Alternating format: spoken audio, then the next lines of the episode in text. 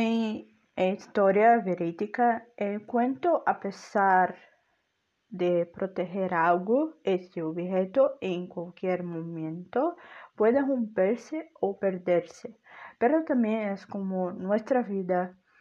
El hombre, al encontrarse en la situación de perder algo, le da el valor que tiene y pone remedios para que eso no ocurra. La otra cosa que es algo parecido del cuento es de Dinosaurio de Augusto Monterroso. Él puede que sonara que se le caía la gafa y al recogerla del suelo no se había roto, pero al despertarse del sueño la gafa estaba en sueño rota.